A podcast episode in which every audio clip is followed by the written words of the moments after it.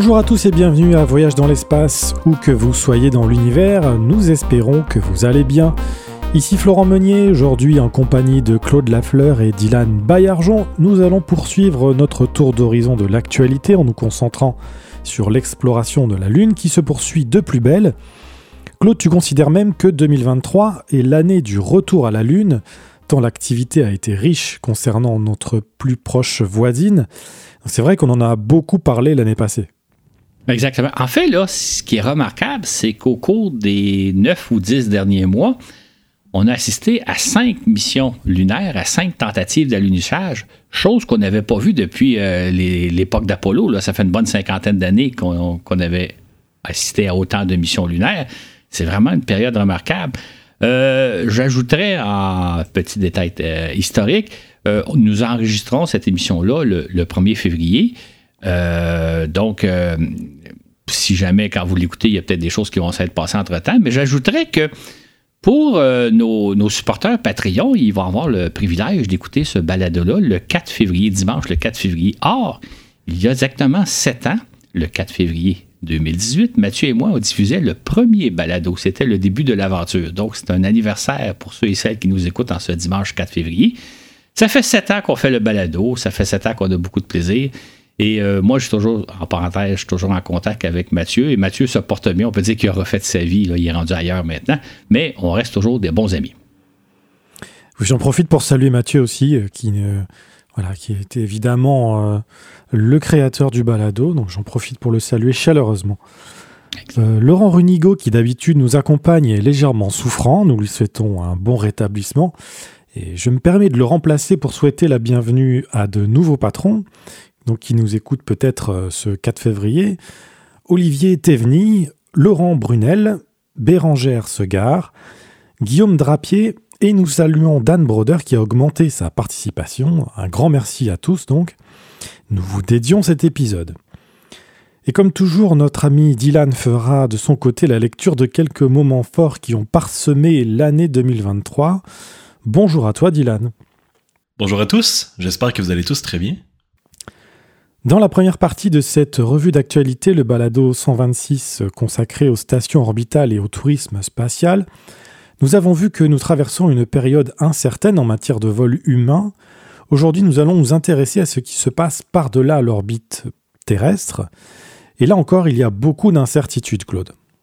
Exactement. En fait, là, si on pouvait dire que l'année 2021 avait été l'année du tourisme spatial, il y a eu beaucoup de missions touristiques, ça avait été le début d'une nouvelle ère, on peut dire que 2023, ça a été véritablement l'année du retour à la Lune. En fait, on a assisté à cinq missions lunaires, euh, comme on va le voir, et euh, comme on l'avait rapporté d'ailleurs dans le balado 108 sur le retour euh, sur la Lune, c'est pas facile de, se poser sur la Lune. Euh, en fait, des cinq missions auxquelles on a assisté ces derniers mois, il y a eu trois échecs. Donc, euh, c'est pas facile de retourner sur la Lune. Comme on en parlait dans le balado 108, d'ailleurs, j'invite les gens à le réécouter. Vous allez peut-être euh, saisir certaines difficultés qui ont marqué justement les derniers mois de la conquête de l'espace. Un taux d'échec aussi élevé peut surprendre lorsqu'on songe que dans les années 70, les Américains et les Soviétiques parvenait à l'unir sans trop de problèmes, alors comment ça se fait, Claude, que 50 ans plus tard, nous éprouvons autant de difficultés? En fait, la, réponse courte à cette question-là, c'est que l'espace, ça demeure un milieu hostile. Un milieu qui ne pardonne pas la moindre faille, la moindre erreur, le moindre oubli qu'on pourrait commettre quand on prépare une mission. C'est pour ça d'ailleurs qu'il faut préparer toute mission spatiale avec beaucoup, beaucoup d'attention. Parce que comme on va le voir, le moindre petit oubli risque d'être fatal. Voilà ce que nous allons explorer donc plus en détail en revisitant l'année lunaire 2023, qui en fait débuté le 11 décembre 2022 avec le lancement de la sonde Akuto Air de la firme japonaise iSpace. Cette sonde a été lancée par une fusée Falcon 9 de SpaceX, une autre entreprise privée. Le secteur privé est donc de plus en plus présent ces dernières années, Claude, c'est une tendance qui se poursuit. Exactement. En fait, la, compagnie eSpace visait à devenir la première entreprise privée à se poser sur la Lune. euh, les gens vont peut-être se rappeler aussi de la sonde israélienne Bereshet, qui était aussi une sonde privée, mais dans, le cas, dans ce cas-là, on considère plutôt que c'est une sonde qui était financée par des intérêts privés. Ce n'était pas nécessairement une entreprise privée. Donc, euh, eSpace euh, espérait devenir la première entreprise privée à se poser sur la Lune. Maintenant, comme on va le voir, ben, un échec et pour des raisons qu'on expliquait d'ailleurs justement dans le balado 108 sur la reconquête de la Lune iSpace considère sa première mission à couteau R comme un vol d'essai avec à son bord plusieurs expériences et appareils de démonstration. Il y a entre autres l'astromobile Rachid des Émirats arabes unis, une deuxième mission à couteau R étant d'ores et déjà prévue pour 2024, c'est ça? Exactement. À l'époque où on a lancé la sonde, on prévoyait cette mission-là. On peut rappeler que le projet R a commencé il y a une douzaine d'années. À l'époque, il y avait euh, euh, une fondation qui avait mis sur pied un, prix qui s'appelait le Google X qui avait pour but d'encourager des entreprises privées à développer des engins capables de se poser sur la Lune. Donc, il y avait une espèce de compétition internationale. Je pense qu'il y a une vingtaine d'entreprises qui y ont pris part. L'idée, c'était quelle va être la première à arriver sur la Lune. Et je pense que le, le, prix aurait été de l'entreprise qui aurait réussi la première aurait remporté, euh, je pense, c'était peut-être 10 millions de dollars ou quelque chose comme ça. Maintenant, euh, la compétition a été abandonnée parce que personne n'a été capable de se rendre sur la Lune euh, dans les délais prévus. En fait, au moment où euh, eSpace a amorcé son projet Acuto euh, l'entreprise pensait qu'elle serait en mesure de lancer sa sonde deux ou trois, à cinq ans après le début de son projet, alors qu'en réalité, ce sera écoulé 12 ans. Le lancement d'Akuto Air M1 marque le début d'une nouvelle ère dans l'exploration de la Lune, celle des missions commerciales. Au lieu que ce soit des agences gouvernementales qui financent et réalisent ces missions, ce sont désormais des entreprises privées qui mettent à disposition de tous des systèmes de transport lunaire. Ces entreprises visent donc à livrer des appareils et des expériences conçues par une variété de clients, des agences spatiales, des universités, des centres de recherche, des entreprises privées et pourquoi pas même des particuliers. Exactement. On assiste vraiment au début d'une nouvelle ère, c'est-à-dire celle où ce ne sera pas nécessairement des agences spatiales comme la NASA qui va financer des missions lunaires, mais plutôt des entreprises privées qui vont mettre au point des sondes capables de se poser sur la Lune. Parce que, outre eSpace, euh, deux autres entreprises américaines, celles-là, avaient aussi prévu lancer leur sonde vers la Lune durant l'année 2023 il y a la sonde, il y a l'entreprise Astrobotique, dont on va parler tantôt, et aussi Intuitive Machine. Donc, l'idée, c'est vraiment que des entreprises vont développer des sondes capables d'aller sur la Lune et à ce moment-là, si vous avez besoin de réaliser une expérience sur la Lune, que vous soyez une agence spatiale, un centre de recherche ou même un particulier, ben, vous pourriez monter à bord. Et donc, pour iSpace, Claude, il s'agit avant tout d'une première expérience spatiale, c'est ça? Exactement. Comme euh, nous l'expliquions dans le, balado 108, euh, ne s'est pas envolé directement vers la Lune comme le, faisaient à l'époque les missions Apollo. Euh, quand on lançait des astronautes vers la Lune, on s'en allait directement vers la Lune, ce qui demandait à peu près deux ou trois jours de vol avant d'arriver à destination. Trois ou quatre jours de vol avant d'arriver à destination. Dans le cas de la sonde a pris un trajet beaucoup plus long. Elle s'est rendue jusque au point Lagrange 1 à 1,5 million de kilomètres de la Terre pour ensuite revenir vers la Lune. La Lune se trouve à 385 000 kilomètres de nous. Donc, la sonde est d'abord partie jusqu'à 1,5 million de kilomètres pour ensuite revenir. Ça peut paraître bizarre d'une telle trajectoire, mais il faut savoir que c'est une façon d'économiser de carburant. C'est-à-dire que ça prend moins de carburant en passant par le point Lagrange 1 pour revenir vers la Lune que d'y aller directement. Pour comprendre le, pourquoi, c'est assez simple. C'est quand vous allez en direction de la, trajectoire directe vers la Lune, vous arrivez aux abords de la Lune avec une grande vitesse. Et à ce moment-là, il faut donner un gros coup de frein pour se placer en orbite lunaire. Si vous passez par exemple par une trajectoire indirecte, comme par le point Lagrange, vous arrivez aux abords de la Lune avec beaucoup moins de vitesse, donc ça vous prend beaucoup moins de carburant pour freiner, pour vous placer en orbite autour de la Lune. Évidemment, si ça vous prend moins de carburant, ben vous pouvez placer davantage d'instruments scientifiques ou de charges utiles à bord de la sonde. Et c'est pour ça que, on va le voir d'ailleurs dans le cas de la comme de d'autres sondes, ça coûte moins cher de prendre une trajectoire indirecte qui demande beaucoup plus de temps. Dans le cas présent, ça va demander trois mois, que d'y aller en vol direct. Ça prend moins de temps, mais ça coûte plus cher en énergie. Pour les contrôleurs de vol d'iSpace, c'est l'occasion d'apprendre à naviguer dans l'espace. Notre premier vol vers la Lune se déroule très bien, déclare Ryo Uji directeur technique d'iSpace. Deux mois après le lancement, il considère que Akuto Air a franchi avec succès cinq des dix étapes de sa mission. Jusqu'à présent, nous avons opéré notre engin comme prévu, sans aucun problème majeur. Ajoute son patron Takeshi Akamada. Mais cela ne veut pas dire que nous n'avons pas eu à relever certains défis. En effet, les contrôleurs ont dû résoudre une série de petits problèmes, dont des températures plus élevées que prévues à bord de la sonde, des instabilités de communication ainsi qu'un ordinateur de bord qui a redémarré plusieurs fois. Mais il s'agit là de problèmes mineurs qui n'ont pas entravé les opérations de la sonde. Puis, tel que prévu, Akuto Air s'insère en orbite autour de la Lune le 20 mars grâce à un freinage de plusieurs minutes exercé par son moteur fusée. Elle se déplace sur une orbite dont l'altitude varie entre 100 et 6000 km. Elle complète ainsi la septième de ses dix étapes. Les trois dernières étant 1 de circulariser l'orbite à 100 km d'altitude, 2 se poser sur la Lune et 3, ultimement, y opérer correctement durant quelques jours. iSpace prévoit de tenter un alunissage fin avril en se posant dans un cratère nommé Atlas situé au bord de la mer du Froid. Marais Frigoris, dans la portion nord-est de la face visible de la Lune. Le 14 avril, iSpace annonce avoir circularisé l'orbite de sa sonde à 100 km d'altitude, complétant la huitième de ses 10 jalons. Ce que nous avons accompli jusqu'à présent est déjà une belle réussite, déclare avec satisfaction Akamada. Et nous appliquons déjà les leçons apprises de ce vol à nos futures missions. L'alunissage est alors fixé au 25 avril, au terme d'une descente qui devrait durer une heure et commencer par un coup de frein donné par le moteur fusée de la sonde. Nous y voilà enfin, déclare le patron d'iSpace. J'ai déjà hâte d'assister à cette journée historique marquant le début d'une nouvelle ère dans les missions lunaires commerciales. D'autre part, iSpace profite de la publicité qu'elle obtient à travers le monde pour se lancer en bourse elle s'inscrit sur le marché de croissance de la bourse de Tokyo, une bourse réservée aux petites entreprises à haut risque.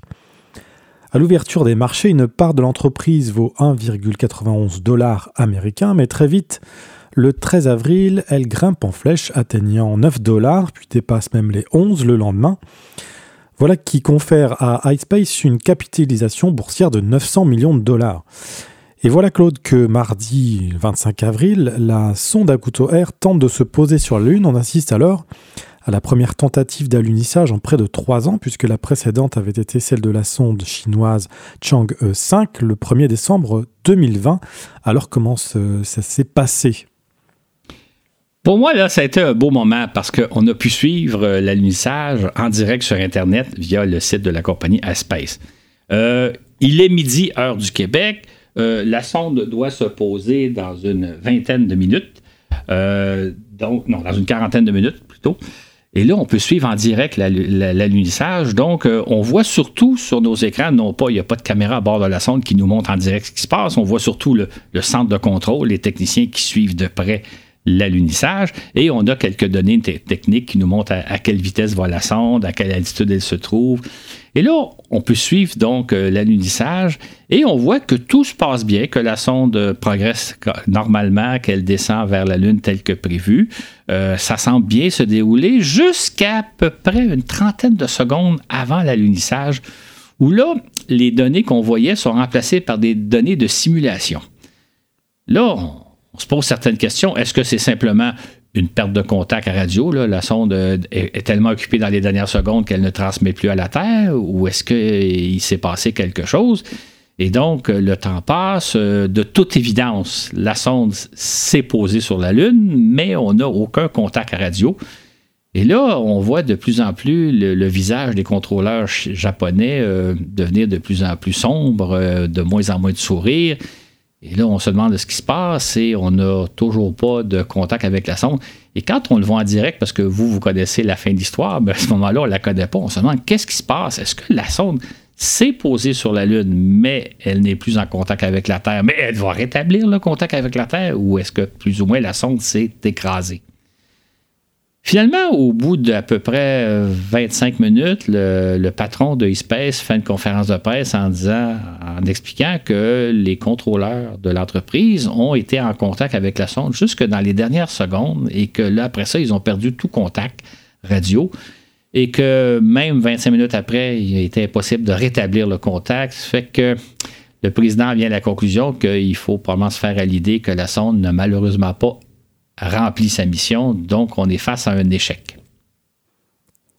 Dans un communiqué publié six heures plus tard, iSpace explique que durant l'approche finale, il est estimé que la vitesse de descente a rapidement augmenté, ce qui suggère un arrêt prématuré du moteur fusée, et que la sonde aurait manqué de carburant. Akuto Air a donc raté la neuvième étape de sa mission, conclut laconiquement le communiqué d'iSpace. Le patron de l'entreprise évoque néanmoins que les données collectées durant la tentative d'alunissage serviront aux deux prochaines missions lunaires. Malgré le fait que nous n'avons pas réussi à alunir, cette mission demeure importante puisque nous avons acquis beaucoup de données et d'expérience en étant capables d'exécuter la phase d'alunissage. Dylan, que sait-on de ce qu'il s'est passé au juste dans les dernières minutes de la descente vers la Lune? Un mois plus tard, après avoir analysé en détail les données recueillies durant la descente, les ingénieurs d'iSpace concluent que la sonde a été victime d'une erreur de pilotage de son ordinateur de bord, celui-ci ayant été confronté à une situation inattendue. Au moment où la sonde est passée au-dessus du bord du cratère d'Atlas, dans lequel elle allait se poser, l'ordinateur aurait reçu deux mesures d'altitude différentes, ce qui l'a rendu confus. Il a donc choisi d'ignorer l'une d'elles, la bonne, il a alors conclu que la sonde était parvenue près de la surface lunaire alors qu'elle se trouvait encore à 5 km d'altitude. Ryo Uji, directeur technique d'iSpace, explique que l'ordinateur de bord n'avait pas été programmé pour faire face à une telle situation. Il avait fait le mauvais choix, dit-il. Il ajoute qu'à l'origine, la sonde devait se poser sur une plaine avec peu de cratères, mais qu'on a par la suite décidé de la faire allunir dans un cratère. Ce changement n'a pas été pris en compte avant le lancement. C'est là un bel exemple qui illustre à quel point il faut penser à tout.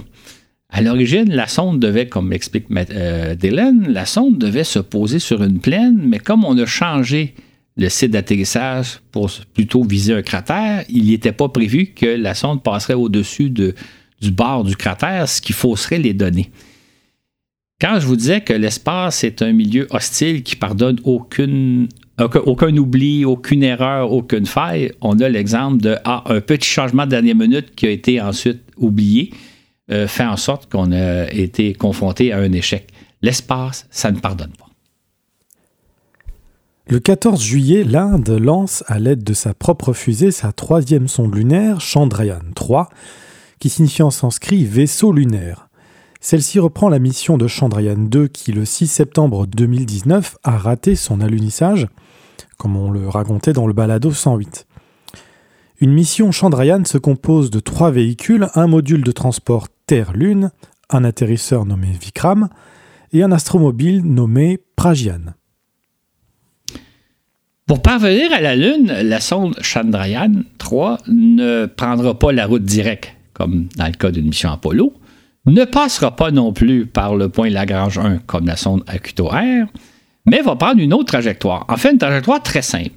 La sonde est tout simplement placée en orbite terrestre, sur une orbite haute, et va augmenter graduellement son orbite, tout, en continuant à tourner autour de la Terre, jusqu'à ce que l'altitude euh, de l'orbite atteigne celle de la Lune à 385 000 km. Ça va prendre trois mois pour y parvenir, à ce moment-là, mais euh, au moins la sonde arrive autour de la Lune, encore là une fois, en économisant beaucoup de carburant, ce qui permet de placer davantage de charges utiles en orbite autour de la Lune et éventuellement sur la Lune. Chandrayaan 3 parvient finalement à destination le 5 août en s'insérant en orbite autour de la Lune. Elle se place d'abord sur une orbite très ovale qu'elle circularise à environ 155 km d'altitude au cours des deux semaines suivantes. On nous annonce alors que Vikram devrait tenter de se poser le 23 ou le 24 août à proximité du pôle sud par 69 degrés de latitude sud. Jamais une sonde ne s'est posée si proche du pôle sud de la Lune. Et sur Terre, on peut imaginer qu'une telle latitude correspond plus ou moins à la pointe sud de l'Argentine, c'est ça? Exactement. L'objectif de la mission, c'est avant tout de se poser sur la Lune, de réussir un alunissage. Les, les, Indiens avaient raté leur première fois, ce qui est un peu normal. Cette fois-ci, l'objectif premier, c'était de se poser sur la Lune. Et là, si tout va bien, la sonde Sadrayan devait déposer euh, un petit véhicule euh, tout-terrain, un petit astromobile de 26 kg qui allait explorer la Lune pendant quelques jours. En fait, les deux sondes, la sonde qui se pose et l'astromobile, devaient étudier la Lune durant la journée lunaire. Ils se posent au début d'une journée lunaire. Une journée lunaire, ça dure l'équivalent de deux semaines sur Terre. Donc, leur mission, si tout allait bien, c'était d'explorer les environs où elles se sont posées durant deux semaines lorsque la journée lunaire se termine, lorsqu'arrive la nuit, les, températures se mettent à baisser drastiquement sur la Lune. En fait, il fait durant la nuit lunaire jusqu'à moins 130 degrés Celsius. Et les sondes, l'équipement électronique des sondes n'est pas conçu pour supporter de telles températures. Donc, on pouvait s'attendre à ce qu'au terme de la journée lunaire, les deux sondes euh, euh, termineraient leur mission, mais le but premier, c'était de se poser sur la Lune et pourquoi pas explorer un peu la Lune. C'était l'objectif. Entre-temps, le 10 août, les Russes lancent leur sonde Luna 25. Celle-ci ne met que 5 jours pour parvenir jusqu'à la Lune, se plaçant elle aussi sur une orbite très elliptique. Elle prend ensuite une semaine pour la circulariser. L'agence spatiale soviétique Roscosmos nous annonce alors que la sonde Luna 25 devrait tenter de s'opposer le 21 août, donc euh, deux, trois jours avant la sonde Vikram euh, indienne. On assiste presque à une, espèce de course. Est-ce que les Russes vont réussir à s'opposer près du pôle sud avant l'Inde? D'ailleurs, euh, l'agence de nouvelles TASS nous annonce déjà que la sonde Luna 25 pourrait bien être la première sonde au monde à s'opposer près du pôle sud. On assiste donc en cette fin du mois d'août à une espèce de course entre la Russie et l'Inde. Toutefois, le 19 août, deux jours avant qu'elle n'entreprenne sa descente, Luna 25 connaît une sérieuse anomalie. Alors Dylan, que s'est-il donc passé? Après que l'ordre lui a été donné de se placer sur une orbite dite pré-atterrissage, une situation anormale s'est produite à bord de Luna 25, nous indique Roscosmos. Conformément au plan de vol, à 14h10, heure de Moscou, l'ordre a été donné à la sonde de se placer sur l'orbite de préatterrissage, nous dit-on. Toutefois, au cours de l'opération, une urgence s'est produite à bord qui n'a pas permis à la sonde d'effectuer la manœuvre prévue. Le lendemain, TASS, TASS, nous informe que Luna 25 est entrée en collision avec la Lune. Une curieuse formulation, n'est-ce pas? Autrement dit, elle s'est écrasée sur la Lune. De son côté, Yuri Borisov précise que le moteur fusée, qui devait ralentir légèrement la vitesse de la sonde afin d'abaisser l'orbite, a fonctionné 43 secondes plus tôt que prévu. Borisov explique que le moteur fusée de Luna 25 a fonctionné durant 127 secondes lors de son ajustement d'orbite, au lieu des 84 secondes prévues, ce qui a été la cause première de l'écrasement. C'est là euh, un échec surprenant, pour ne pas dire un cuisant revers pour les Russes. C'est-à-dire que si la sonde Luna 25 avait raté son annulissage dans les, dernières secondes, ben on aurait compris parce que, comme on l'a vu, c'est pas facile de se poser sur la Lune. Mais là que la sonde Luna 25 rate euh, un, banal changement d'orbite pour s'écraser sur la Lune, ça surprend un peu. Euh, c'est en fait un cuissard revers pour Vladimir Poutine qui veut justement se servir des exploits de la conquête spatiale les exploits commis par les Russes, pour vanter la grande Russie qui est, en, qui est en train de se moderniser. Donc pour lui, c'est un échec et ça laisse la place, évidemment, maintenant à l'Inde. En effet, comme le relatait le New York Times, cela fait partie du discours du Kremlin selon lequel la Russie est une grande nation freinée par un Occident dirigé par les États-Unis, jaloux et menacé par les capacités de la Russie. L'industrie spatiale russe en particulier s'est avérée un outil précieux alors que la Russie s'efforce de rebâtir ses relations géopolitiques. Ce qui est aussi surprenant, c'est que malgré cet échec-là, les Russes continuent d'annoncer qu'ils ont l'intention d'envoyer des cosmonautes sur la Lune dans les années 2030, puis d'installer une base sur la Lune dans les années 2040 et finalement à partir des années 2050, euh, on va se servir de la Lune pour exploiter ses ressources et comme tremplin vers le reste du système solaire. Donc, malgré l'échec, les Russes continuent de nous dire qu'ils sont une grande nation qui vont réussir à s'installer sur la Lune dans les prochaines années. Or, c'est justement ce qu'a réussi l'Inde en posant avec succès son atterrisseur Vikram le 23 août. Ce pays parvient ainsi à sa deuxième tentative d'alunissage à devenir le quatrième à s'être posé sur la Lune après l'Union soviétique et les États-Unis en 1966 et la Chine en 2013. Encore une fois, on a pu suivre sur Internet l'alunissage de la sonde. Toujours quelque chose de vraiment intéressant à suivre euh, parce qu'évidemment, on ne sait pas ce qui va arriver. Et dans le cas présent, encore là, on voyait ce qui se passait au centre de contrôle euh, de l'agence spatiale euh, indienne qui s'appelle ISRO. on pouvait, les Indiens nous fournissaient un, peu de données sur un peu l'altitude et la, distance à laquelle se trouve la sonde. Mais on devait surtout lire sur leur visage ce qui se passait. Euh, la tentative d'alunissage a commencé à 8h14 heure du Québec et devait durer 19 minutes. Donc, euh, on pourrait presque parler de 19 minutes de terreur, c'est-à-dire où on suit l'alunissage. Euh, évidemment, on voit la sonde s'approcher de la Lune, on, voit que tout se passe bien, la sonde communique avec la Terre, les, ingénieurs sont de plus en plus stressés, on le voit très bien sur le visage, et finalement arrive le moment fatidique où la sonde se pose sur la Lune et cette fois-là, on reste en contact avec la sonde, donc la sonde a réussi son alunissage. Et là, c'est un grand moment d'émotion, euh, un peu comme des fois nous l'offrent les Américains quand ils se posent sur Mars. Là, évidemment, il y a un concert d'applaudissements, tout le monde est heureux. L'Inde a réussi à sa deuxième tentative de se poser sur la Lune. C'est vraiment pour l'Inde et même pour nous un moment important, puisque d'ailleurs, le, premier ministre indien, euh, Modi, a assisté à la, à l'opération, donc il était sur place. ça montre à quel point l'Inde accordait beaucoup d'importance. D'ailleurs, à la suite de ça, Modi va proclamer que le 23 août, c'est la journée nationale de l'espace en Inde. Un grand moment pour l'Inde, puis un beau moment pour nous. Quelques heures après l'alunissage, l'astromobile Pragyan emprunte une passerelle pour descendre sur le sol lunaire. L'ISRO complète alors en quelques heures seulement l'essentiel de la mission Chandrayaan 3.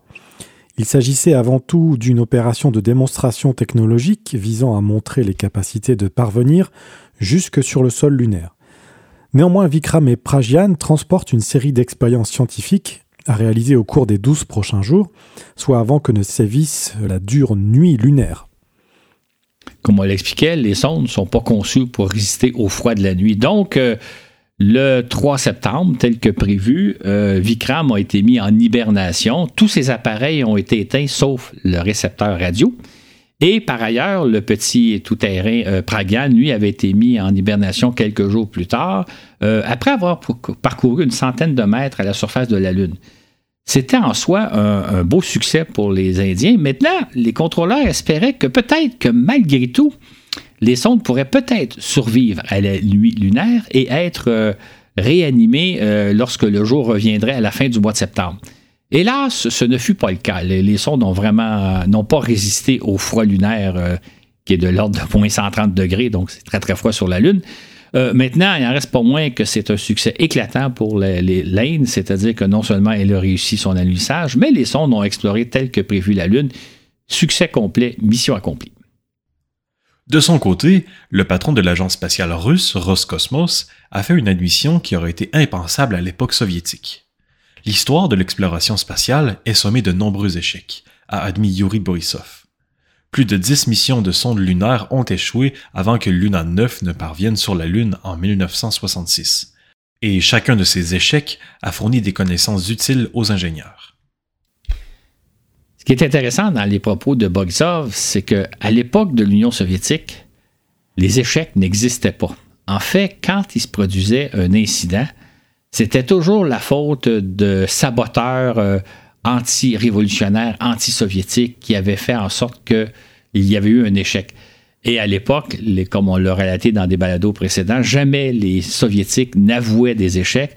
Sauf que parfois, ils étaient confrontés où l'échec était tellement au vu et au su de tous qu'ils ne pouvaient pas le, cacher. À ce moment-là, c'était jamais à cause d'eux, c'était toujours l'œuvre de saboteurs anti-soviétiques. Le 6 septembre, une fusée japonaise H-2A expédie vers la Lune la sonde SLIM pour Smart Lander for Investigating Moon de l'agence spatiale japonaise JAXA. Alors comment s'est passé ce lancement, Claude? Encore une fois, cette sonde-là emploie une autre stratégie pour se rendre jusqu'à la Lune. Dans un premier temps, la sonde passe environ 5000 km de la surface lunaire et se sert de la Lune comme d'une fronde pour poursuivre sa course jusqu'à 1 700 000 km de la Terre pour ensuite revenir se placer en orbite autour de la Lune. Elle se place encore là sur une orbite euh, euh, elliptique et elle va, qu'elle va circulariser durant le mois de janvier à 600, à 600 km d'altitude avant d'entreprendre les manœuvres d'alunissage. Entre-temps, le 7 janvier, la firme américaine Astrobotic profite du vol d'essai d'une nouvelle fusée pour lancer sa sonde Peregrine vers la Lune. Le premier tir d'une fusée étant une opération plus risquée que d'ordinaire, Astrobotic prend le risque de voyager gratuitement à bord de la première fusée Vulcan, un lanceur conçu pour remplacer les vénérables Atlas V. Au grand soulagement de tous, et même je dirais à l'étonnement, la fusée Vulcan s'est envolée du premier coup au terme de son premier compte à rebours. Et ça, c'est assez rare parce qu'habituellement, quand on essaie une nouvelle fusée, euh, il faut s'y prendre plusieurs fois. Il y a toujours des pépins techniques à la dernière minute. On pourrait rappeler le lancement de la fusée SLS de la NASA en 2022. Euh, ça a pris plusieurs mois avant que la fusée ne s'envole. Dans le cas présent, la fusée Vulcan s'envole du premier coup et elle réussit parfaitement sa mission en expédiant Pérégrine vers la Lune, vers une trajectoire quand même directe. Et à ce moment-là, l'astrobotique nous dit euh, tout va bien suite au lancement et nous prévoyons euh, tenter de se poser sur la Lune le 23 février. Astrobotique a mis 16 ans pour développer son projet à l'instar de la firme japonaise iSpace, elle vise à offrir un service de navette lunaire capable d'acheminer des équipements et des expériences pour une multitude de clients.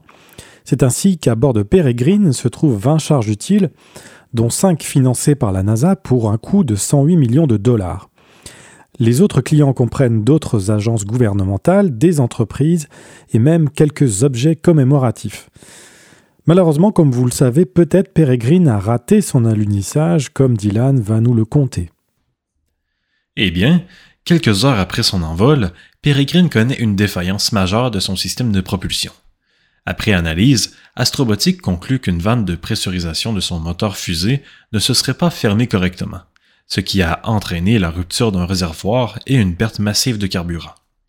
Résultat, une dizaine d'heures après le lancement, Astrobotic est contraint d'annoncer que Peregrine ne dispose plus de carburant nécessaire pour tenter un alunissage. Les contrôleurs réussissent tant bien que mal à stabiliser l'engin et à mettre en marche un bon nombre de ses charges utiles, ce qui permet d'évaluer leur bon fonctionnement. C'est là une mince consolation. La sonde poursuit sa route vers la Lune durant quelques jours, mais étant toujours soumise à la gravité terrestre, elle finit par retomber vers la Terre et se désintègre au-dessus du Pacifique, 11 jours après son lancement. Et voilà que le 19 janvier, la sonde japonaise Slim amorce sa descente vers le sol lunaire, elle tente de se poser sur la paroi d'un cratère de 300 mètres de diamètre situé au sud de l'équateur, sur la face visible de la Lune. Le simple fait de viser le bord d'un cratère est en soi une, opération audacieuse car la sonde pourrait basculer peu après son, son alunissage. Mais son train d'atterrissage a été conçu spécialement pour parer à cette éventualité, Claude. Exactement. En fait, Slim, c'est un engin particulièrement intéressant. C'est d'abord une sonde de très faible masse. Euh, elle, pèse 200 kg alors qu'une sonde lunaire pèse souvent autour d'une tonne. Et en, en, outre, la sonde est munie de caméras et d'une carte géographique à bord de la sonde. Et là, à ce moment-là, au moment de l'alunissage, les ordinateurs, les caméras vont photographier le sol et l'ordinateur de bord va tenter d'interpréter où la sonde se trouve exactement par rapport à la carte, géographique qui est à bord. Enfin, la sonde se pilote exactement comme s'il y avait un astronaute à bord qui pilotait la sonde vers le site d'atterrissage. euh, c'est une technologie vraiment intéressante parce qu'au fur et à mesure que la sonde descend, elle analyse sa trajectoire, elle regarde où elle s'en va se poser et elle corrige au, fur et à mesure. Parce que l'idée, c'est d'essayer de, se poser le plus précisément possible sur la cible visée. En fait, les, Japonais espéraient se poser à moins de 100 mètres du but visé. Ce qui est intéressant dans cette technologie-là, c'est que les futures sondes Slim pourraient donc se poser sur des sites beaucoup plus difficiles d'accès et surtout des sites beaucoup plus intéressants à étudier. Et donc, ça ouvre une autre perspective. Parce qu'habituellement, quand on, cherche à s'opposer sur la Lune, euh, on, essaie de jouer, le, de prendre le moins de risques possible en se posant sur une plaine la moins accidentée possible. Mais ça, ça nous empêche de se poser, d'explorer des endroits très intéressants sur la Lune, par exemple, des parois de cratères, euh, certaines vallées, certaines crevasses, etc la technologie que les Japonais sont en train de mettre au point avec Slim devrait permettre, si tout va bien, d'explorer des endroits vraiment très intéressants de la Lune, mais plutôt difficiles d'accès. C'est le genre de technologie euh, vraisemblablement qu'on retrouvera sur des missions euh, avec des humains à bord. J'imagine que euh, nous allons faire une grande part à la technologie pour aller se poser sur la Lune. Oui, sauf que quand on met des humains à bord, on ne veut pas prendre de risques outre, mesure parce que là, il y a la vie d'hommes et de femmes en jeu. Donc, on va quand même toujours. Euh, évidemment, l'homme peut intervenir. On, se souvient tous d'Apollo 11 où Neil Armstrong avait euh, évité de justesse un cratère. Si ça n'avait pas été dû à bord, le module lunaire se serait probablement écrasé dans un cratère. Il en reste pas moins qu'on ne prendra pas de risque d'envoyer des hommes dans des sites dangereux, alors qu'avec des sondes de type slim, ben, si jamais on manque son coup, on fait juste perdre la sonde. Mais euh, ça ouvre des perspectives. Mais avec les hommes, on va toujours être prudent. C'est sûr que dans 20, 30, 40 ans, on aurait des technologies qu'on ne possède pas aujourd'hui. Mais le slim est dans le fond une belle démonstration, je pense qu'on peut parler d'intelligence artificielle. C'est-à-dire que c'est comme s'il y avait un pilote à bord. Parce qu'il faut savoir, je ne l'ai peut-être pas dit jusqu'à maintenant, mais tous les alunissages se font en mode automatique. Euh, le fait qu'il y a un délai d'à peu près 3 secondes entre la Terre et la Lune, euh, quand vous envoyez un message, le temps d'avoir la réponse, ça fait que les contrôleurs sur Terre ne peuvent pas piloter en direct la sonde. Tout doit se faire de façon entièrement automatique. Donc, c'est la sonde qui doit décider à la dernière seconde où elle va se poser, si elle a vu un rocher, un cratère, etc. Les atterrissages, les alunissages se font toujours en mode automatique, mais avec Slim, il y a comme de l'intelligence artificielle à bord. Juste avant de se poser, Slim éjecte une paire de microsondes de conception originale dites LEV Lunar Excursion Vehicles. Et parvenu sur le sol lunaire, LEV-1 tentera de s'y déplacer en effectuant des bonds de sauterelle, tandis que LEV-2, une sphère de la taille d'une balle de baseball, tentera elle de ramper sur la surface. C'est assez original. Et après le lunissage, Slim passera le reste de la journée lunaire, soit deux semaines terrestres, à mener une série d'observations. Alors Claude, comment s'est passé l'alunissage de Slim et de ses petites sondes? C'était quand même plaisant de penser qu'on assistait à un troisième alunissage en quelques mois. On se retrouve donc euh, à l'heure du Québec au matin du 19 janvier. Il est 10 heures du matin. La sonde Slim va entreprendre son alunissage qui va durer une vingtaine de minutes. Et là, je dois dire que l'Agence spatiale japonaise nous a offert un beau cadeau. C'est-à-dire qu'au lieu de nous présenter, comme on voit habituellement les techniciens dans la salle de contrôle, ils nous ont présenté littéralement un tableau de bord sur lequel on voyait toutes les, données que voyaient les contrôleurs au sol. Donc, on voyait exactement euh, où la sonde se trouvait par rapport à la Lune, à quelle vitesse elle progressait, à quelle vitesse elle descendait. On voyait la consommation de carburant, combien y avait-il encore de carburant dans les réservoirs. On voyait euh, les, les, des, systèmes qui nous montraient comment, des indicateurs qui nous montraient l'allumage des moteurs fusées on pouvait suivre vraiment la sonde exactement comme le faisaient les contrôleurs. Et à ce moment-là, euh, on, était au fait de la situation exactement comme eux. C'était vraiment fascinant à voir. Évidemment, il n'y a, jamais de caméra qui nous montre ce que la sonde voit. Donc, on, est on voit juste des données, mais on était exactement à la place des contrôleurs. C'était vraiment fascinant à voir. Et comme on a pu voir, ben, la sonde euh, a descendu normalement vers la Lune, un détail intéressant, environ à une cinquantaine de mètres d'altitude, la sonde s'est stabilisée, elle est restée à 50 mètres d'altitude afin d'analyser le sol, afin de voir exactement qu'est-ce qu'il y a sous elle, où elle pourrait se diriger, où il n'y a pas de rocher ou de cratère. On voyait la sonde travailler et finalement, on l'a vu se poser. Petit problème, la sonde se pose, on n'a plus aucun contact radio avec elle. C'est le silence Tout semble bien s'être passé. Sauf que là, au lieu d'assister à un concert d'applaudissements comme on avait assisté quelques semaines plus tôt, euh, quelques mois plus tôt avec la sonde indienne, là, c'est le silence. On ne sait pas trop ce qui s'est passé. Tout semble s'être bien passé. Les contrôleurs tentent de rétablir la communication avec la sonde. On n'a pas de nouvelles, on ne sait pas ce qui se passe et l'agence spatiale japonaise ne nous donne aucune information. Finalement, après 25 minutes euh, de, diffusion sur la Lune, l'agence spatiale cesse sa diffusion en disant écoutez, euh, nous allons vous revenir dans deux heures lors d'une conférence de presse. Ce qui fait que là, on est plongé, tout semble s'être bien passé, mais on n'a aucune information. Est-ce que la sonde a réussi à se poser sur la Lune? Et finalement, euh, vers l'heure du midi, les Japonais tiennent, l'agence spatiale japonaise tient une conférence de presse dans laquelle ils annoncent qu'effectivement, la sonde s'est bel et bien posée. Elle est en contact avec la Terre, donc c'est une réussite. Il y a cependant un petit problème technique. La sonde s'est mal posée sur la Lune, c'est-à-dire que ses panneaux solaires ne sont pas orientés vers le Soleil, mais en direction opposée au Soleil, de sorte que la sonde ne reçoit pas euh, d'énergie électrique. Elle fonctionne sur ses piles.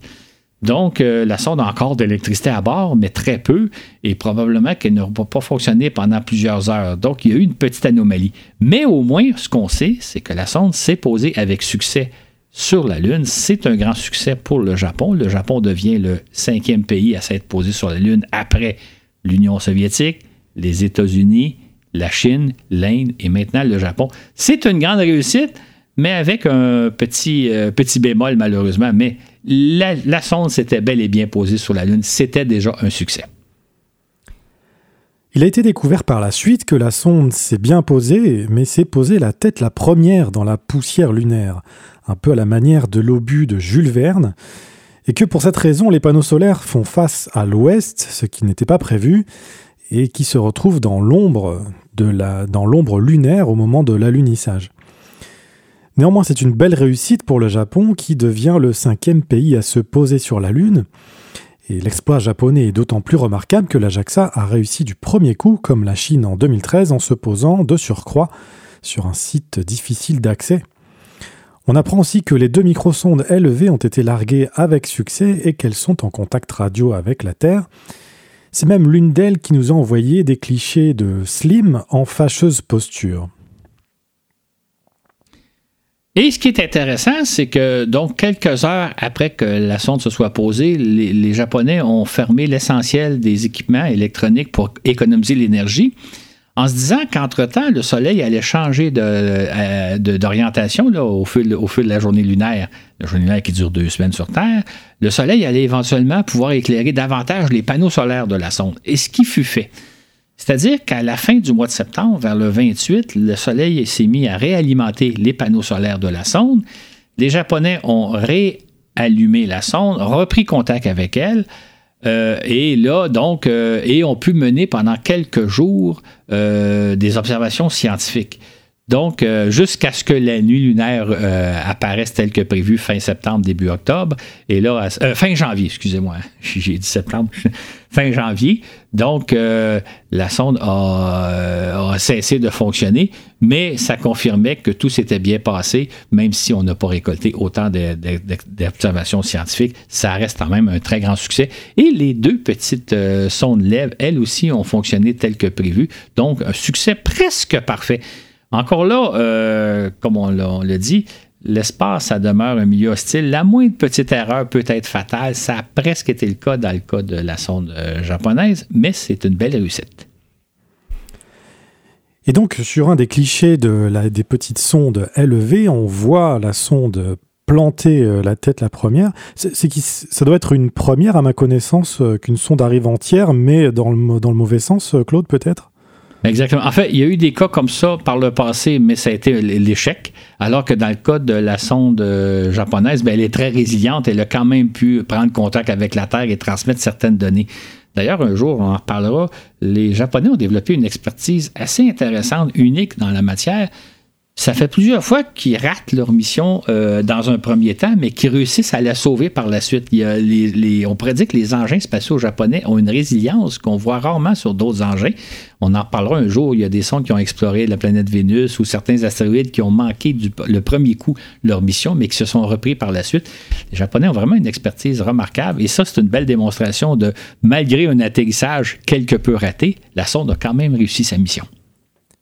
Et dans le cas de Slim, est-ce qu'on sait ce qui s'est passé? Pourquoi euh, l'atterrissage ne s'est pas passé comme prévu? Ça, évidemment, il va y avoir une analyse qui va être faite et éventuellement, on va avoir plus de détails. Qu'est-ce qui s'est passé exactement? Il y a eu un problème avec une tuyère. Euh, donc, il y a des problèmes techniques. Euh, éventuellement, dans quelques mois, on va avoir un rapport technique qui va nous expliquer exactement ce qui s'est passé. Mais comme on peut voir, ben, certains problèmes n'ont quand même pas été fatals, ce qui est en soi un exploit. Il y a tout juste 20 ans, le 14 janvier 2004, le président George Bush fils annonçait que des astronautes américains retourneraient sur la Lune avant 2020, comme nous le racontions dans le balado 71 à propos d'Artemis, le rêve du retour sur la Lune. Or, nous sommes 20 ans plus tard, voilà que l'on attend toujours. En effet, le 9 janvier dernier, la NASA annonce le report de 10 mois de ce premier alunissage. Prévu pour décembre 2025, cette mission dite Artemis 3 n'aura pas lieu avant au moins septembre 2026 donc.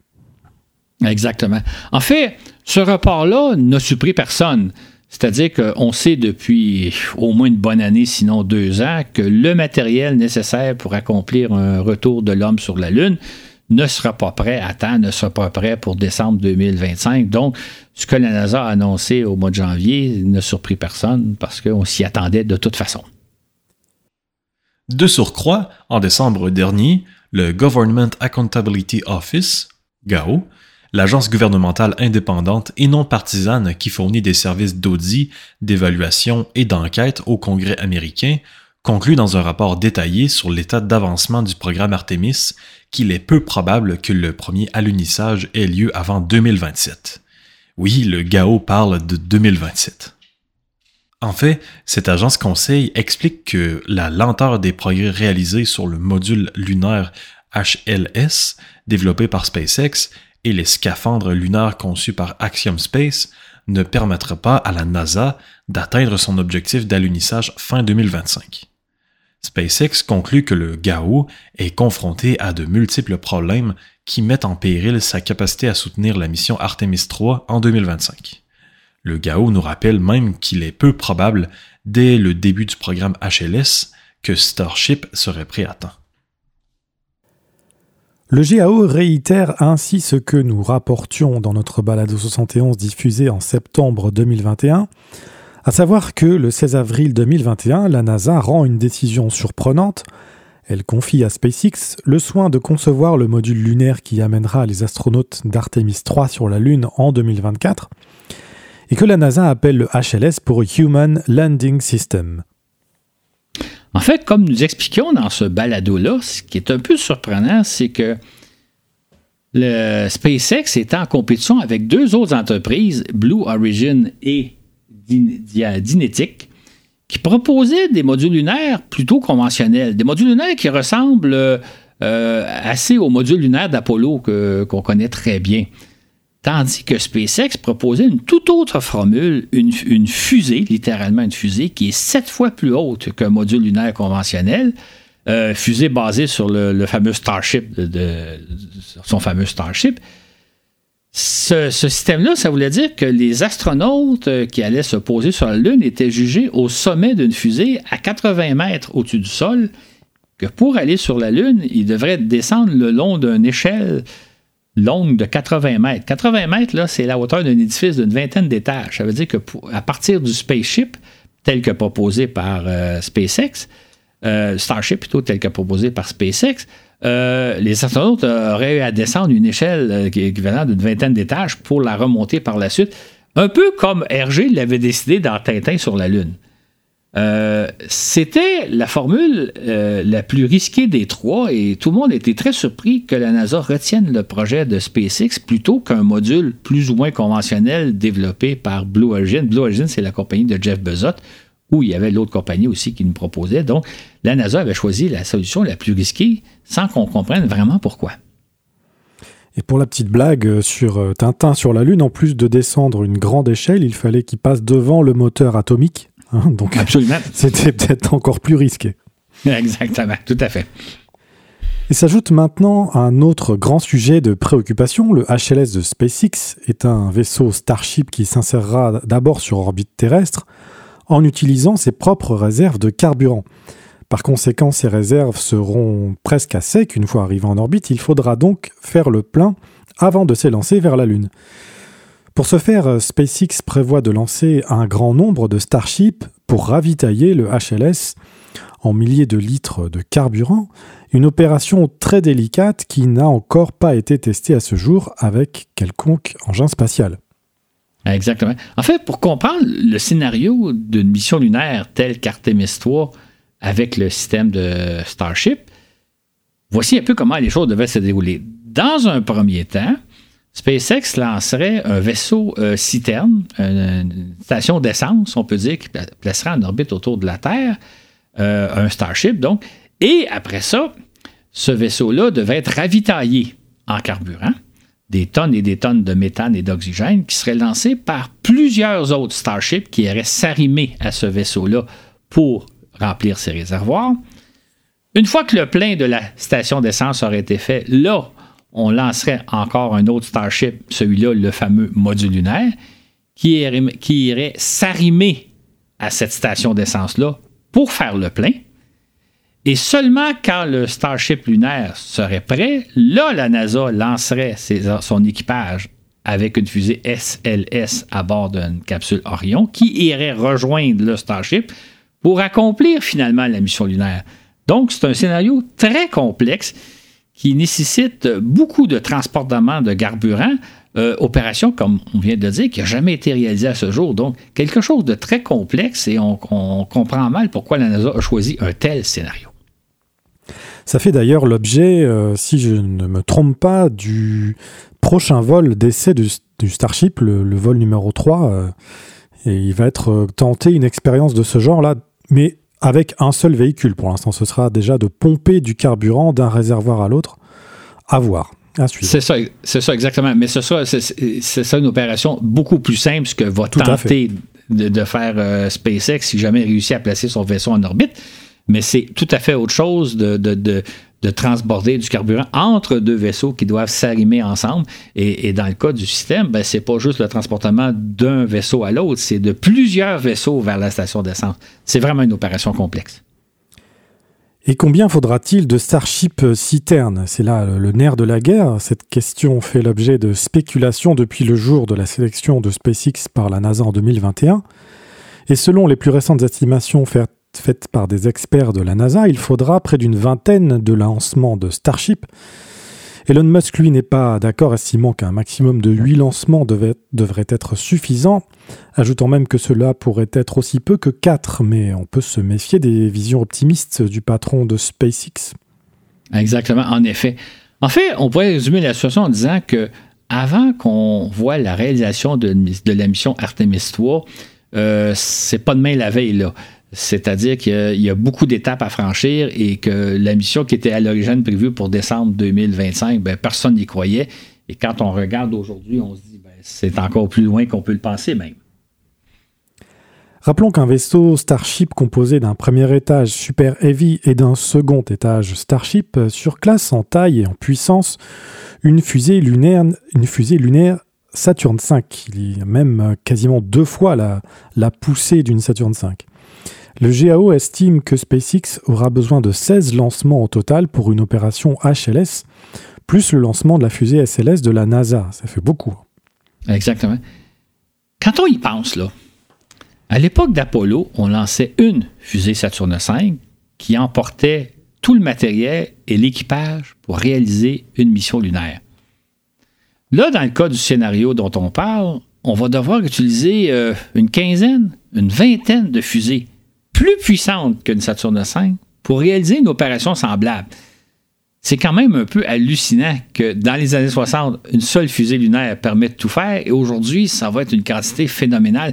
Quand on parle d'une quinzaine ou une, vingtaine de fusées Starship, imaginez tout le carburant que ça consomme. Imaginez toute la pollution, toute l'énergie utilisée, alors qu'on réussit à faire à peu près l'équivalent dans les années 60 avec les fusées Saturne V. C'est un peu à n'y rien comprendre. Oui, le but euh, du système HLS, c'est de poser sur la Lune un Starship entier. C'est quand même euh, une masse beaucoup plus importante qu'un module lunaire, qu'il soit des années 60 ou, euh, de, notre temps. Donc c'est peut-être l'idée même de poser un vaisseau entier comme ça qui est peut-être à, revoir. Est-ce qu'on a vraiment besoin d'un engin aussi gros à poser? C'est ça. En fait, l'idée aussi, il faut quand même le dire, c'était que le Starship va être réutilisable. C'est-à-dire qu'il va servir à faire la navette entre la Lune et une station qu'on appelle Gateway qui va être placée en orbite autour de la Lune. Et donc, il va être utilisable plusieurs fois. Sauf qu'à chaque fois, il va falloir faire le plein de carburant. Un autre inconvénient du, du Starship, c'est qu'il est très haut, donc susceptible de basculer beaucoup plus qu'un module lunaire qui est plutôt trapu. Ça. veut dire qu'il va falloir se poser sur une plaine, il va falloir se poser sur un endroit très très plat. Euh, sinon, le, euh, le, module lunaire, le, Starship pourrait basculer. D'ailleurs, euh, on peut donner une petite anecdote. En la mission Apollo 15, le module lunaire s'est posé un peu avec un certain angle euh, légèrement, il, était penché vers le côté. Euh, ça ne posait pas de problème, mais probablement que l'équivalent de Starship, le vaisseau aurait probablement basculé. Donc, le Starship ne pourra pas se poser euh, n'importe où sur la Lune, pas aussi facilement qu'un module lunaire d'Apollo.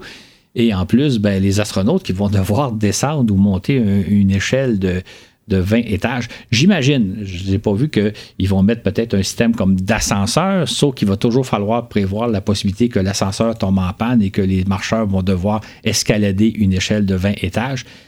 Écoutez, moi, j'habite dans un immeuble de 20 étages, je m'amuse à monter les escaliers euh, en manche de chemise et je trouve ça une opération relativement fatigante. Je me dis, si j'étais muni d'un gros scaphandre que j'avais exploré la Lune pendant 7-8 heures pour avoir, en fin de mission, devoir escalader une échelle de 20 étages, là, je ne sais pas comment je ferais.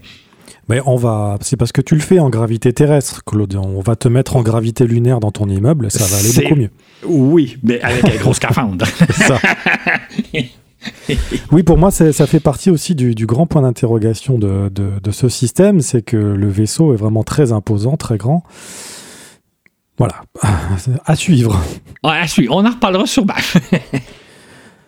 Dans ce contexte, on a assisté le 19 mai dernier à, une volte-face assez remarquable de la part de la NASA. Elle a accordé à la firme Blue Origin de Jeff Bezos un contrat de 3,4 milliards de dollars pour la conception d'un second module lunaire, alors qu'elle aurait pu le faire deux ans plus tôt. Sans avouer son inquiétude vis-à-vis du module lunaire de SpaceX, Bill Nelson, le patron de la NASA, prétend plutôt que nous désirons davantage de concurrence, nous voulons deux modules lunaires parce que c'est mieux. Cela signifie que vous avez de la fiabilité, que vous avez une alternative. Cela nous permet aussi de partager les risques, les risques techniques comme les risques financiers. Le, module lunaire que la société Blue Origin va construire pour la NASA s'appelle Blue Moon. Il avait été présenté à la NASA dès 2019. Euh, la NASA aurait pu choisir ce système-là. Ils ont préféré choisir celui de la NASA. C'est un module lunaire qui ressemble au module lunaire d'Apollo. Il est un peu plus gros. Euh, mais si vous avez en tête le module lunaire d'Apollo, ça ressemble beaucoup. Euh, c'est un peu une version 2.0 du module lunaire. Ce module lunaire sera lancé par une fusée New Glenn, qui est aussi fabriquée par Blue Origin, et va être lancé avec tout son carburant, donc placé en orbite les astronautes euh, vont pouvoir s'envoler à, bord de leur fusée SLS et en capsule Orion, aller le rejoindre et faire route sur la Lune. Donc, il n'y a aucune opération de transportement de carburant. Euh, vous lancez le module lunaire d'une part, vous lancez l'équipage d'autre part, et on s'en va vers la Lune. Ce module-là aussi, il est conçu pour transporter jusqu'à quatre astronautes sur la Lune qui pourraient y séjourner durant 30 jours. Donc, ça ouvre des possibilités vraiment intéressantes et c'est un système évidemment beaucoup, beaucoup plus simple que celui de SpaceX. Et comment expliquer le fait que, euh, en premier lieu, le, projet Blue Moon n'a pas été retenu et puis ensuite la NASA a fait un peu machine arrière? C'est une très bonne question pour laquelle, à ma connaissance, on n'a pas la réponse. En fait, la NASA a considéré que le système Starship offrait plus de possibilités, Sauf que, comme à l'époque, les gens ont été tous les observateurs étaient très surpris que la NASA choisisse ce système-là en se demandant c'était quoi les avantages. Et euh, aujourd'hui, on se rend compte qu'effectivement, euh, le système, bon, évidemment, on connaît les déboires avec Starship. On va espérer que les choses vont bien se placer cette année, mais ça reste à voir. Et en même temps, ben, le scénario qui fait qu'on doit procéder au remplissage des réservoirs à l'aide de plusieurs fusées Starship, ça pose problème. J'ai l'impression que la NASA s'est dit, c'est mon impression personnelle, quand on regarde les lancements de fusées Falcon 9, l'an passé, SpaceX en a lancé près d'une centaine de fusées Falcon. Euh, vraiment une opération remarquable. La NASA s'est dit, ben, ils vont être capables de faire la même chose avec Starship, qui va devenir aussi, les vols vont devenir aussi réguliers que ceux de Falcon 9. Donc, on, fait confiance à, Elon Musk et, à SpaceX, mais en même temps, comme je le disais il y a quelques minutes, d'utiliser une vingtaine de fusées pour réaliser une mission lunaire, alors qu'à l'époque des Apollo, on utilisait une seule fusée. Puis avec le système de Blue Origin, encore là, ça ressemble un peu à ça. On va utiliser deux fusées, une pour lancer le module lunaire, une pour se rendre à la Lune. C'est, me semble, beaucoup plus logique, mais l'avenir nous dira qui avait raison. En principe, après un vol d'essai sans pilote, le Blue Moon devrait servir à l'occasion de la cinquième mission Artemis prévue au moment de l'annonce en mai dernier pour 2029. Mais tout le monde comprend que si le HLS de SpaceX n'est pas disponible en temps voulu, ce qui peut être probable, le Blue Moon de Jeff Bezos pourrait alors prendre les devants. Le 3 avril, la NASA désigne l'équipage de la mission Artemis 2, cette fois-ci, qui, si tout va bien, sera le premier à se rendre jusqu'à la Lune en plus d'un demi-siècle. Signe d'ouverture des consciences, il s'agit d'un équipage diversifié, loin du monochrome et unisexe typique à l'ère d'Apollo, composé de trois Américains, une femme et deux hommes, et d'un Canadien. Le Canadien en question, c'est Jeremy Hansen, Jérémy Hansen il a été sélectionné comme astronaute en 2009, en même temps que David Saint-Jacques. David Saint-Jacques, c'est la fierté nationale du Québec. C'est l'astronaute euh, québécois qui a passé six mois dans la station spatiale en 2019. Euh, donc, Jérémy euh, a été choisi en même temps que lui. Et Jérémy, lui, ben, si tout va bien, il va avoir attendu une quinzaine d'années avant d'aller dans l'espace. Euh, ça me permet de dire, souvent les gens m'ont demandé dans la vie si j'avais pu, est-ce que je serais devenu astronaute? Et j'ai toujours dit que non, parce que l'une des qualités qu'il faut avoir quand on est astronaute, c'est d'être très patient. Dans le cas de David Saint-Jacques, il a attendu 10 ans avant de s'envoler pour l'espace. Dans le cas de Jérémy, il a attendu au moins 15 ans. Moi, je pense que j'aurais pas cette patience-là. Ce qui fait que si tout va bien, Jérémy va aller dans l'espace après 15 ou 16 ans d'attente, d'entraînement. Euh, c'est sûr que c'est une grande mission. Il va avoir la chance d'aller jusqu'à la Lune mais il fallait être patient. Petite question de curiosité euh, à part, euh, comment sont choisis les, astronautes canadiens? Est-ce qu'ils sont choisis avec une parité en fonction de leur origine plutôt francophone ou anglophone, ou bien est-ce que ça ne joue pas dans la sélection? Ça doit jouer un tout petit peu, mais très très peu. C'est un peu comme en Europe, vous avez aussi un certain équilibre à établir.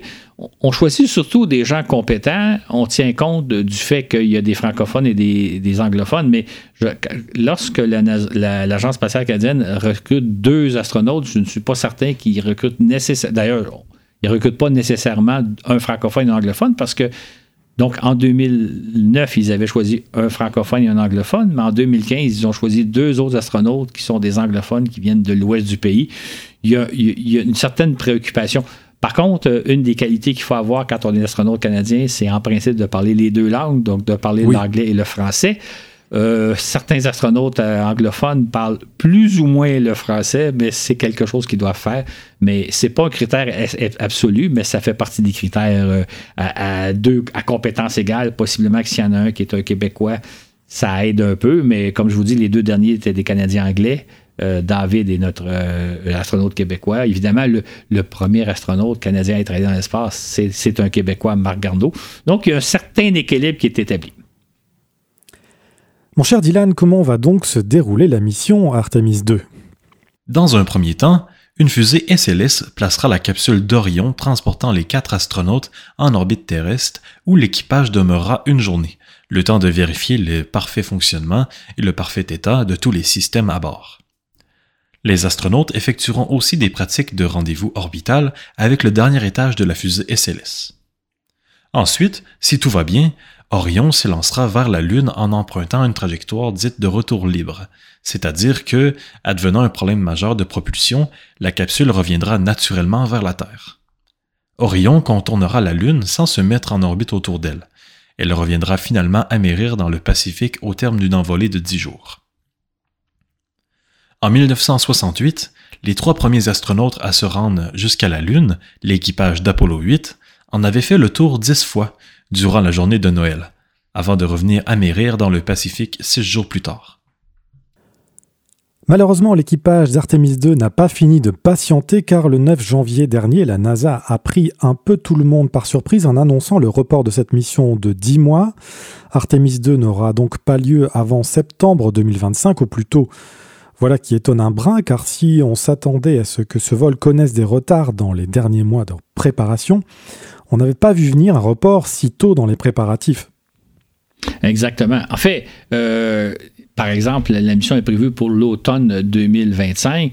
Euh, ce ne serait pas surprenant qu'au euh, printemps 2025 ou à l'été 2025, elle soit reportée un peu plus tard, à la fin de l'année, peut-être au début 2027. Mais là, on est dix mois avant, ça a surpris un peu tout le monde. ce qui a surpris aussi, c'est que la NASA nous fait part de trois problèmes qui, qui justifient ce fameux retard-là. Le premier même, on le connaissait, c'était l'effritement du bouclier thermique de la capsule de la mission Artemis 1 qui est revenue sur Terre le 11 décembre 2022. Euh, il faut savoir que quand on revient de la Lune, on rentre dans l'atmosphère terrestre à la vitesse de 40 000 km/h. quand on est en orbite terrestre, par exemple, on, on, veut revenir sur Terre à partir de la Station spatiale internationale, on rentre à ce moment-là dans l'atmosphère à la vitesse de 28 000 km/h. Quand vous revenez de la Lune, c'est 40 000 km/h. C'est beaucoup plus vite.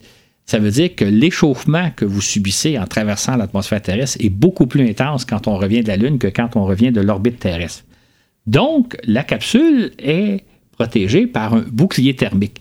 Et une particularité assez étonnante, c'est que le bouclier thermique est conçu pour s'effriter durant la descente, pour se morceler, pour, pour s'égrener peu à peu ce qui permet d'évacuer la chaleur. Chaque parcelle du, bouclier thermique qui s'échappe apporte avec lui une partie de la chaleur. Donc, c'est normal que le bouclier s'effrite, pas complètement, mais en partie durant la descente. Dans le cas de la mission Artemis 1, ce bouclier s'est effrité un peu plus que prévu. Euh, en soi, c'était pas grave. C'est-à-dire que s'il y avait eu des hommes à bord, s'il y avait eu un équipage à bord, il serait revenu indemne sur Terre. Il n'y avait pas de problème. Sauf que le fait que le bouclier thermique se soit effrité un peu plus que prévu inquiète beaucoup la NASA. La NASA cherche à comprendre qu'est-ce qui s'est passé au juste. Comment, comment se fait-il que le bouclier se soit effrité un peu plus que prévu? Et donc, il y a beaucoup d'études qui sont menées depuis le retour de la capsule d'Artemis 1 pour savoir exactement ce qui s'est passé. Et la NASA prévoit euh, avoir solutionné le problème d'ici le printemps prochain. Mais à ce moment-là, peut-être qu'il va falloir modifier le bouclier euh, d'Artemis 2 et 3 pour être certain que, l'équipage ne courra aucun danger. En fait, la NASA veut parfaitement le comprendre, le problème du bouclier thermique, pour ne pas courir des risques lors d'une éventuelle mission Artemis, que ce soit Artemis 2, 3, 4, 5, 6. On veut connaître le problème, on veut connaître, euh, on veut trouver la solution, donc c'est ce qui va demander plus de temps. C'est toujours étonnant de voir que malgré 60 euh, ou 70 ans d'expérience en matière de technologie spatiale, on est toujours euh, des, surprises en fait sur des technologies qui finalement on pensait maîtriser et puis on a encore des, problèmes sur un bouclier thermique par exemple. En fait, c'est intéressant comme point que tu fais ressortir. Le problème qu'on a peut-être, c'est que les ingénieurs qui ont mis au point le bouclier thermique de la capsule Apollo, évidemment, sont disparus depuis longtemps. C'est une nouvelle génération. En fait, il s'est découlé peut-être deux, trois générations d'ingénieurs entre ceux d'Apollo et ceux d'aujourd'hui. Donc, ceux d'aujourd'hui, entre guillemets, ils n'ont pas l'expérience. Euh, si on avait conçu d'autres engins lunaires dans les années 70, 80, 90, l'expérience se serait transmise d'une génération à l'autre d'ingénieurs. Là, tu as des ingénieurs, et je ne doute pas de leurs compétences, surtout pas, mais c'est comme des ingénieurs qui ont un peu tout à réinventer parce que ceux qui ont conçu le, bouclier thermique d'Apollo ne sont plus là pour les peut-être le faire valoir de leur expérience. Et ça, c'est le problème quand on, prend trop de temps à réaliser des projets, on perd l'expertise. Je pourrais donner un exemple bien simple qu'on a probablement tous vécu, euh, Florent et moi, et tous ceux qui nous écoutent. Si vous utilisez un logiciel d'informatique pendant deux, trois années, puis qu'à un moment donné, vous le mettez de côté, vous ne l'utilisez pas, et vous revenez des fois un an ou deux plus tard, ça prend des fois quelques minutes à se rappeler comment on utilisait ce logiciel-là, qu'on a utilisé pourtant peut-être des milliers de fois. Là, imaginez si euh, pendant 20, 30, 40, 50 ans, on ne conçoit pas de bouclier thermique, et là, il faut le faire, tout est à recommencer, et c'est un peu ce qui se passe. La NASA a aussi mis au jour deux autres problèmes. L'un concerne le système d'évasion d'urgence de la capsule Orion, parent à une défaillance catastrophique de la fusée SLS lors du lancement. Et l'autre problème concerne des composants électroniques défectueux découverts dans la capsule Orion d'Artemis 3. La NASA, ne voulant prendre aucun risque, elle a décidé de remplacer les circuits équivalents dans la capsule d'Artemis 2, même si ceux-ci ne montrent aucun signe de défectuosité. Voilà qui va rajouter donc des détails, des délais supplémentaires. Exactement. Tout ça pour dire que actuellement la mission Artemis 2 est prévue pour l'automne 2025, pour septembre 2025, mais la NASA nous dit, nous dit déjà au plus tôt septembre 2025. Mais on peut facilement penser que la mission n'aura pas lieu avant 2026, euh, ce qui est un peu normal. Donc, si vous avez l'intention d'aller voir le lancement, n'achetez pas vos billets tout de suite. Euh, je pense que, moi, là, j'ouvre une parenthèse, j'aimerais ça aller assister au lancement. Mais comme probablement qu'il va être reporté 2, 3, 4, 5, 6 fois sur une période de X mois, euh, ça ne me permettrait pas de le faire. Donc, euh, ça serait fantastique d'assister à ce lancement-là, mais ça serait très compliqué de le faire parce que le lancement peut, facilement être décalé de plusieurs semaines à, à quelques mois même. Si on veut faire le bilan maintenant des succès et des échecs des sondes lunaires lancées ces dernières années, on constate que les agences spatiales gouvernementales réussissent là où échoue le privé. C'est ainsi que la Chine est parvenue par trois fois à se poser sur la Lune, l'Inde une fois avec deux tentatives et le Japon du premier coup, mais pas la Russie de Vladimir Poutine. Côté privé, hélas, trois échecs en autant de tentatives. Quoi qu'il en soit, on prévoit de poursuivre de plus belle notre retour sur la Lune au moyen de sondes. C'est ainsi que la firme américaine Intuitive Machines prévoit de lancer sa sonde Nova C en février au moyen d'une fusée Falcon 9. De son côté, la Chine prépare le lancement de Chang'e 6 au printemps. Si tout va bien, cette sonde pourrait nous rapporter les premiers échantillons de la face cachée de la Lune. Quant à la firme japonaise iSpace, elle envisage de lancer une seconde sonde à couteau air dès l'hiver prochain. Et une foule d'autres projets sont en préparation pour les années suivantes. Alors, Claude, pourquoi un si grand intérêt pour la Lune? En fait, cette réponse-là, il y a trois façons d'y répondre. Le premier intérêt pour la Lune, je pense, c'est un intérêt, c'est un intérêt national, c'est-à-dire que différents pays veulent se poser sur la Lune pour montrer leur capacité technologique.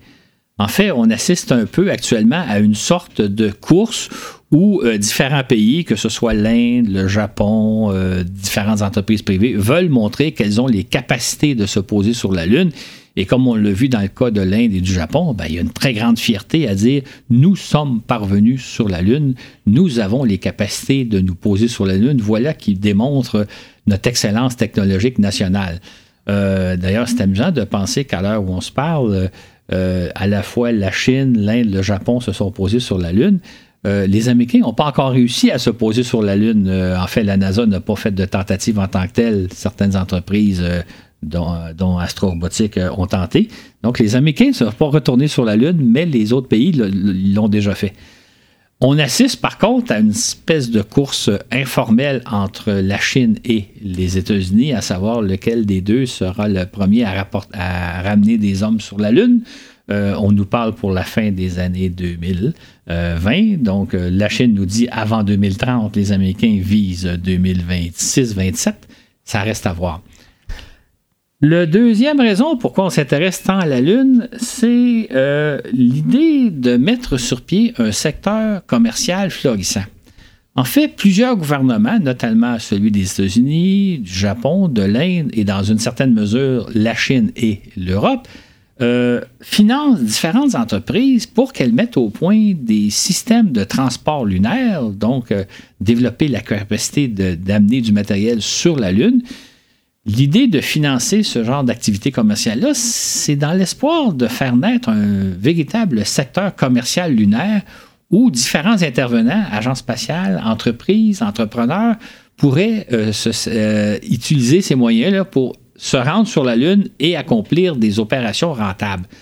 Donc, euh, il y a beaucoup de gouvernements qui espèrent faire naître un secteur commercial, un secteur d'activité, euh, un peu comme on a fait naître dans les années 60 le secteur des télécommunications ou encore le secteur des lancements commerciaux. Donc, plusieurs gouvernements se disent, la Lune, c'est le futur euh, domaine commercial où on va pouvoir faire des affaires, ça va être rentable. Et là, il y a une course un peu qui va être le premier à développer ce genre de système-là.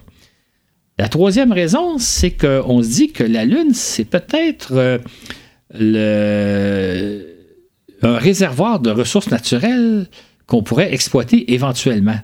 On voit la Lune comme peut-être que dans les années 2040, 2050, on va aller chercher des ressources naturelles sur la Lune pour les exploiter soit sur place ou soit les rapporter sur Terre. Donc, il y a déjà des gens qui entrevoient euh, une industrie minière sur la Lune. Euh, c'est voir loin, ça pose toutes sortes de problèmes, dont des problèmes légaux dont on parlera éventuellement. Mais donc, on pense que la Lune, c'est peut-être un peu le euh, futur territoire à exploiter commercialement. Euh, donc, il y a plusieurs raisons pour lesquelles on s'intéresse à la Lune et on pense même qu'un jour, la Lune pourrait servir de tremplin vers l'exploration du système solaire. Donc, on voit donc on, voit la Lune comme étant un territoire très intéressant, possiblement euh, euh, très intéressant au niveau scientifique, au niveau du prestige national, mais au niveau aussi d'activités commerciales et, à développer dans les prochaines années. Donc, différents gouvernements, différentes entreprises privées s'affairent donc à développer ce secteur-là en pensant qu'il y a beaucoup d'argent à faire éventuellement.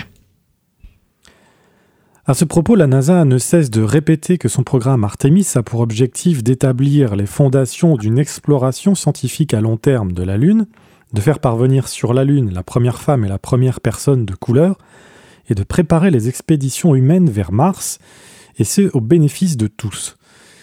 Cependant, devant l'enthousiasme que suscite cette reconquête de la Lune, certains observateurs y voient le risque d'attraper un coup de Lune.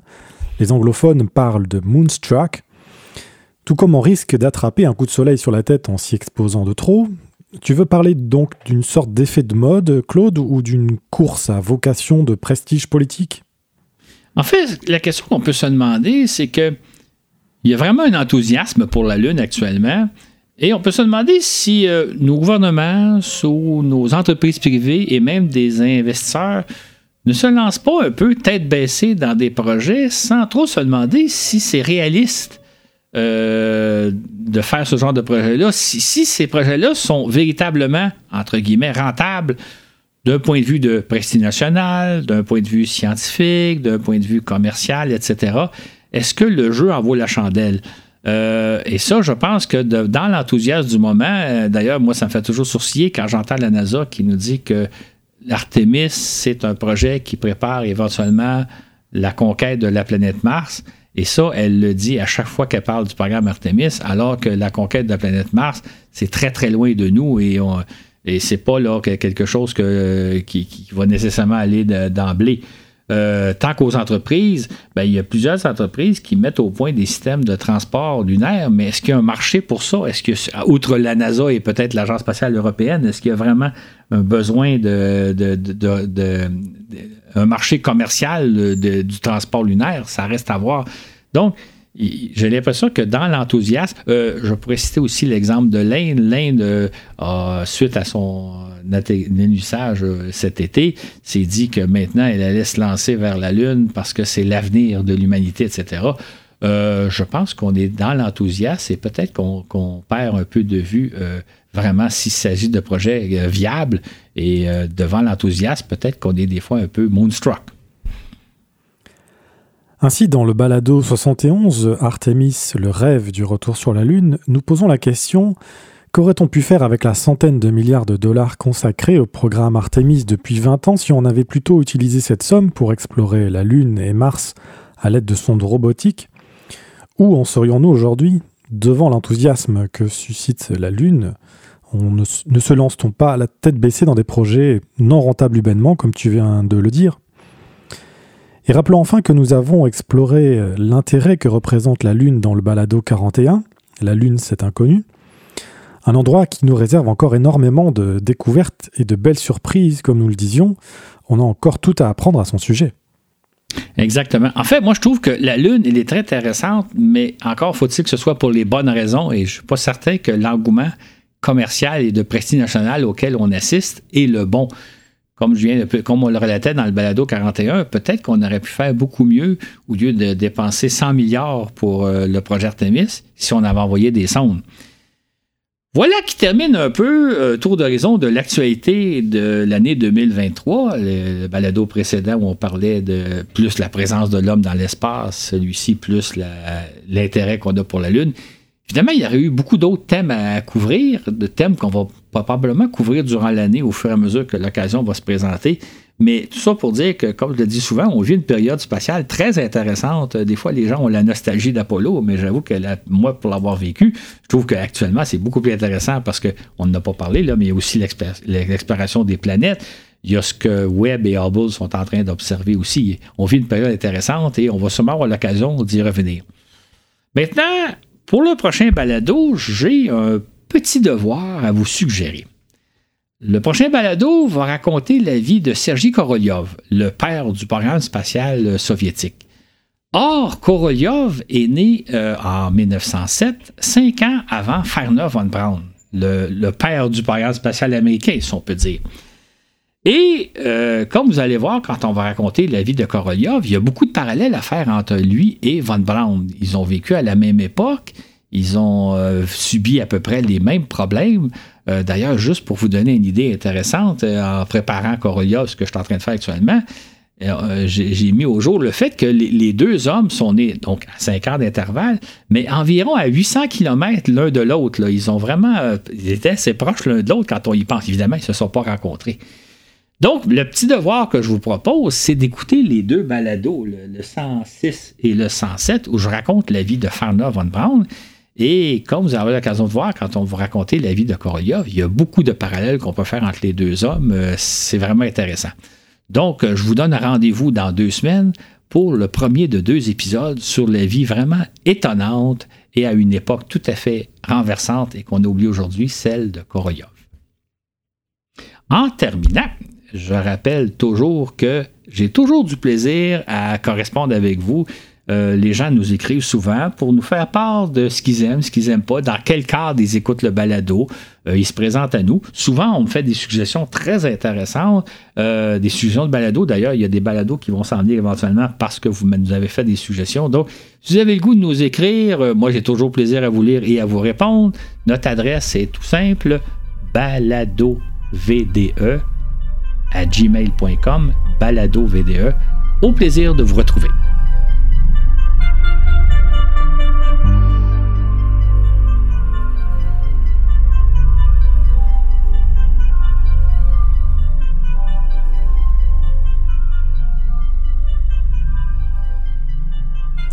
Nous souhaitons remercier encore une fois tous les gens qui nous soutiennent via leurs messages et via leur soutien financier via la plateforme Patreon. Je vous rappelle que sur cette plateforme, vous pouvez nous laisser une contribution à la hauteur de vos moyens. Et pour 5 dollars et plus, vous aurez accès aux épisodes réguliers deux semaines en avance ainsi que l'entièreté des fascicules qui accompagnent les épisodes, soit des heures et des heures de lecture avec les, dizaines de fascicules qui s'accumulent depuis quelques années maintenant. Cet épisode vous a été présenté par Florent Meunier et Dylan Bayarjon, avec Claude Lafleur au contenu et Laurent Renigo à la diffusion. Sur ce, et où que vous soyez dans l'univers, à bientôt pour un autre voyage dans l'espace.